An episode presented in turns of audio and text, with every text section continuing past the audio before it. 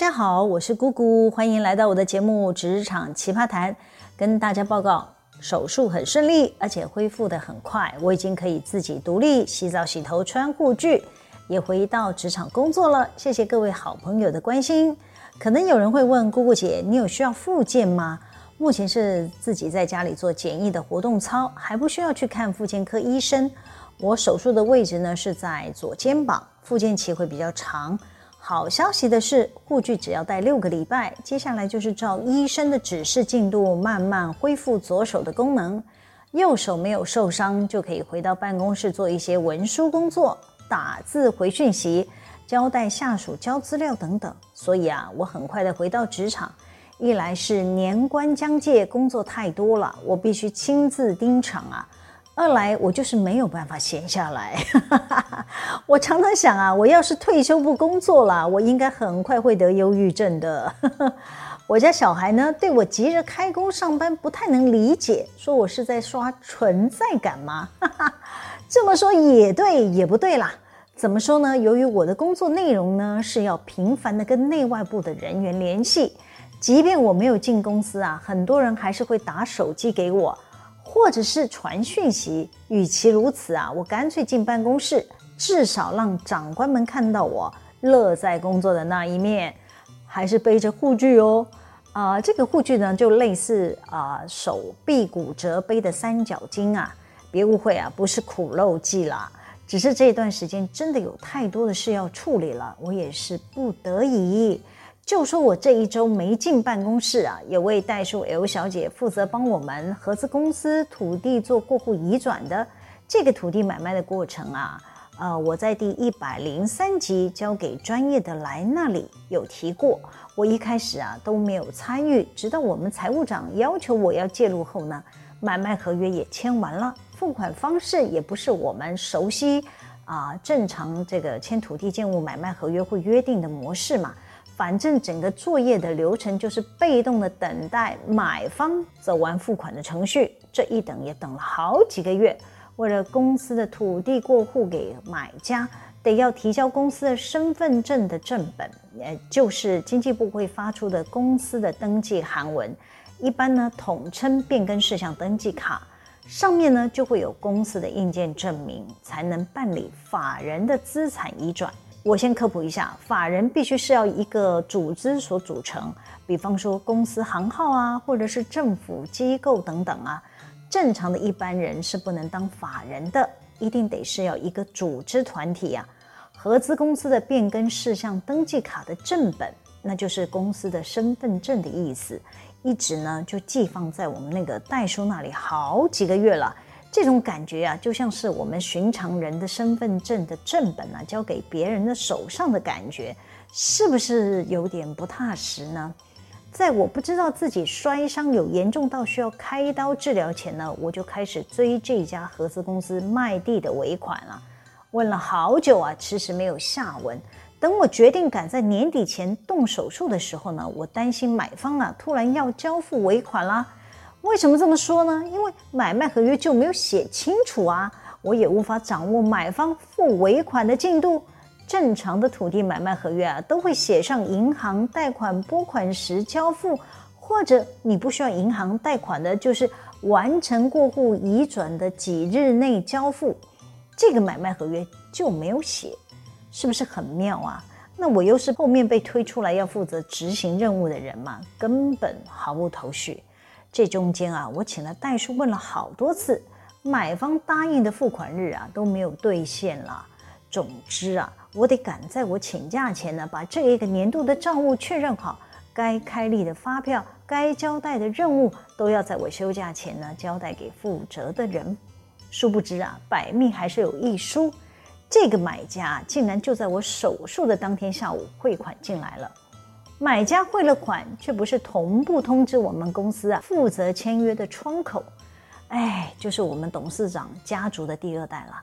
那买家只通知代书，代书 L 小姐就这么刚好在我进手术房的时候打了通电话给我，当然我没有办法接听嘛，于是 L 小姐又传了讯息给我，我也没有办法回复啊。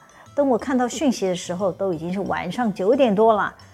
当下麻醉也没有退，只能卧床休息。我只有一只手，根本没有办法打字，只能录音告诉代书说：“啊，我正在住院，我刚出了手术房，我有交代同事处理了，请他放心。”这一次手术时间太长了，医生说是我摔断肌腱粘连的关系，他花了很长的时间在清理啊，造成手术后啊，我退麻醉的过程比较辛苦了。晕眩、昏睡、呕吐都来，根本没有办法下床活动。直到手术后的二十四小时啊，我的精神才有恢复过来。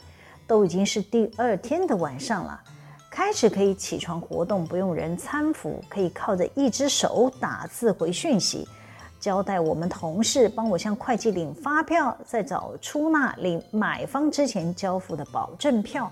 全部扫描存档后呢，再以挂号寄还给买家公司，同时呢，将扫描档先以电子邮件通知买家。这些事啊，都要一个一个步骤交代下属做好做对，才不会出错，避免日后啊造成买卖双方的问题。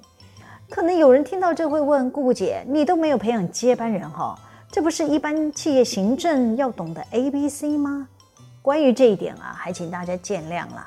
我们公司的业务萎缩，能用的人也是会离开，加上土地厂房买卖的业务啊，动辄是千万亿元起跳的，我都不敢假手他人，几乎都是自己亲自盯进度。这一周啊，我得赶着回到公司上班，就是以为这桩买卖应该是结案了吗？代书也应该是会归还我们合资公司的变更事项登记卡，我也应该会收到代书送来的请款单据。我得进公司处理嘛，结果啊，我进到公司以后呢，我什么都没有看到啊。于是啊，我又赶紧打电话问代叔了。代叔告诉我说，买家对土地过户需要的登记涂销费用要归他买方负责，他们觉得非常不合理。涂销又不关他们买家的事，叭叭叭。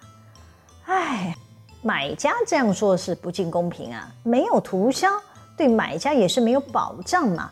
万一有不孝的银行主张优先还款权之类的，那不就错赛了吗？况且啊，买卖合约的记载，卖方就是我们合资公司嘛，只需要负担代书费用的一半，其他的费用都归买方负责的啊。这个费用啊，包括产权移转的登记以及银行贷款涂销等等的费用，都是由代书先垫付的。现在要付钱给代书了。买方却不想认账，代书当然要找我们出面解决。由于代书以为我还在休假，不敢打扰我。既然我主动联络他了，他就希望我能尽快帮忙。哎呀，都走完付款程序了，土地也过户完毕了，所有权状文件都还在代书的手里。买方不想付这区区的一两万元，买卖双方谁也别想拿回自己的文件。这不是很棘手吗？啊，我前面说过了，买卖合约不是我签的，我只好请事主自己出来收拾了。就是我们董事长家族的第二代了。还好啊，我跟这位代叔合作多年了，我们双方也建立了良好的默契。我知道他的为人算是正派经营的，不是会谋财害命的那种代叔了。虽然我们公司的重要文件在他手上好几个月了，我一点也不担心他会拿我们的文件去为非作歹。话虽如此啊，我还是得尽善良管理人的责任义务。既然买卖已经进入了结案的程序了，该追讨的还是得要追回来。那我赶着回职场上工，还有个因素，就是月初也是我开发票要帮公司收租的日子，其中有一个合资公司收租的发票呢，有点复杂。怎么说呢？就是我们董事长家族二代呢，跟一家公司，先给他代号叫甲公司好了，合作成立的合资公司，买下的土地呢，又租回给甲公司。这个租赁合约呢，也是复杂的不得了，我都来回看了五遍了，才终于看懂双方的意思。总之啊，这个月是第一期要收租，这一收啊，得一次收足六个月，不能开错搞混啊。坦白说，这真是给执行人添麻烦。下一次的收租是七月份的事了，我要是没拿小本本写下来，不就损害公司的利益？哎，我怎么有种被设圈套的感觉？好像有人要等着看我出包似的。再来说一个，也是在休假期间呐，突然杀进来的工作，也是催着我得赶回办公室处理啊。就有一家海外的公司，他没有在台湾设立登记，但是呢，他想在台湾租一个空间当仓库嘛，就近服务他台湾的客户。为了这家海外公司租赁合约，就已经把我搞很久了。那英文版的合约可以直接从政府网络下载，双方要怎么用印签署又是另一个难题。还好啊，他们在台湾还有个关系企业的承办窗口可以协助。那位窗口呢，我就先给代号叫 J 小姐吧。她在我准备休假前呢，来电提醒我说：“哎，你记得要开押金的 invoice 哦。啊，这个 invoice 就是海外的发票的意思。那我就问了，合约是一月生效啊，我明年再开可以吗？J 小姐说：“哎呦，他们日本公司请款的程序很长啊，你就先给发票会比较好。”我想想也对了，反正先开再说吧。结果就这么准，我发票才送出不到一周呢，就在我请假的期间。这家海外公司竟然汇款了，我们出纳看到海外账户进来了一笔美金，也得找人处理呀。偏偏又是年底，得要赶紧敲单作业。这下好了，我家课长只知道有个海外客户一月份要搬进来，其他后续的流程该怎么走呢？他完全没有头绪，只好传讯息来问我该怎么办呢？要怎么做啊？那我就还在麻醉过敏中啊，整个人昏沉无力啊，只好录音请他请教会计小姐啦。那家海外公司付款了，就请他台湾的代理人 J 小姐通知我，要我们公司啊开收据。那我不在办公室嘛，就没有办法接到 J 小姐的电话。J 小姐就写了封电子邮件给我，还好我的邮件有设定自动回复的系统。告知所有要找我的人呢，可以先找我的代理人。有紧急事项还是可以打电话给我。我得承认，代理人不是都了解我的工作状况。这小姐呢，认为呢，既然我都休假了，就没有打扰我。只要我看到她的邮件，我会跟她联系的。于是呢，我趁我比较状况好的时候呢，就回了 J 小姐的讯息，说我下周进办公室呢，会开好收据再寄出来。那还有之前的租客国际大厂，也在我休假的期间突然来凑热闹了。事情是这样，本来他们公司预计十月份装修好要启用，但他们装潢的进度有些落后了，影响他们在其他地方承租的空间到期了，必须要搬离。就来找我协商，是不是可以另外挪个两百平空间给他们做短租到年底？于是呢，我又找了一些机灵的空间给他们。之后呢，眼见快到年底了，我看他们还在装修嘛，忍不住呢拨了通电话问他们的副理说：“呃，贵公司短租的空间到年底会结束，有确定不续租吗？”这家国际大厂就回我说了：“哦，是的。”年底呢，我们会把这个短租的空间呢交还给贵公司。那我又说，刚好今年年底是周末假日嘛，又连放了三天假，是不是改元旦过后我们再来点交？那国际大厂的副理本来跟我说好了，才挂下电话又立刻拨过来说：“哦，姐姐不好意思，我们公司元旦放两天假嘞，我们点交日可以再顺延一天吗？也就是会延到一月三号。”那我就跟他说哦，没关系吧，就照贵公司的意见。那一月三号我们双方再来点交。我也没有预料到他们会提早归还厂房。先是呢，他们的采购在我预计出院的那一天打了通电话给我，他说：“姐姐，你今天没上班哈？你是出国去玩是吗？”我无奈地说：“啊，没有啦，有什么事吗？”他接着说：“我们提早今天点交，要跟你联络，可以吗？”啊？不是一月三号吗？我跟你们副理讲好啦，怎么提早了呢？他说：“哎呦，就上面的长官要求我们要赶在年底休假前归还给房东。”我就说：“没关系啦，我有跟你们副理讲好，就一月三号吧。”对方采购说：“啊，不行啦，我们都努力的清空了，你可以找你们家的课长来点交吗？课长来签名确认，我们好交差呀。”对方公司还算是严谨的大厂啊，我也只能照办了。赶紧通知我家课长去现场跟租客点交。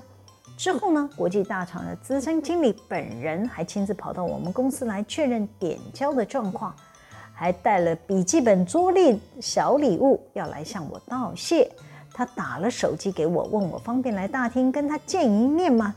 我只好诚实跟他说我摔伤住院的事啊。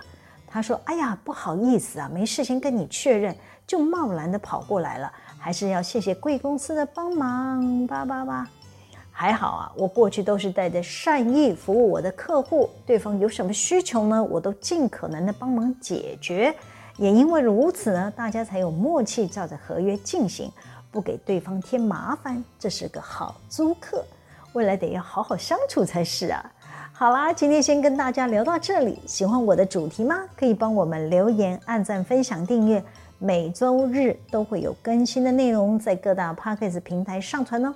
请大家要记得追踪我，谢谢大家的收听，我们下次见喽，拜拜。